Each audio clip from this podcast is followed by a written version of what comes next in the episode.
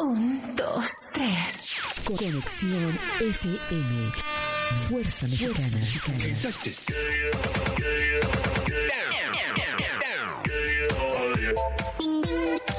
Con estudios y oficinas en Boulevard Gustavo Díaz Ordaz, 12649, local 11C, Plaza Patria, Fraccionamiento El Paraíso. Tijuana, Baja California, México, México, México, México.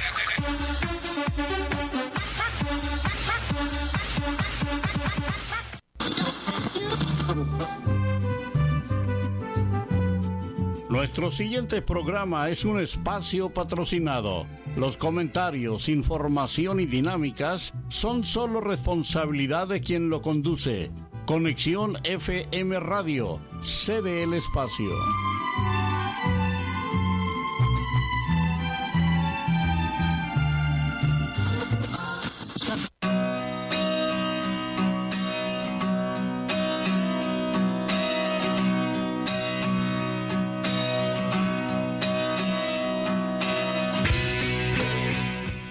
Muy buenas tardes, bienvenido a otro programa más de Natural. Yo soy Jimmy Zúñiga. Como todos los sábados, les quiero agradecer a todos y cada uno que está detrás de cámaras viéndonos. El día de hoy tenemos varios temas muy importantes, muy interesantes del mundo del deporte, del mundo de las noticias.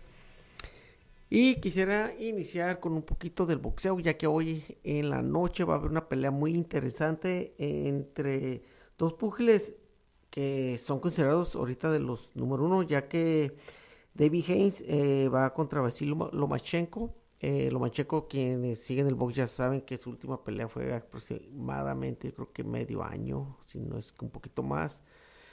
Y viene pues a, a, por un título, más bien, perdón, viene por un título. Quiere este volver a estar en, en eso de las carteleras estelares. Mucha gente piensa que por la edad de Lomachenko va a perder, porque ya es un peleador pues veterano y aparte que perdió tiempo cuando se unió al ejército de Ucrania para esta guerra, ¿no?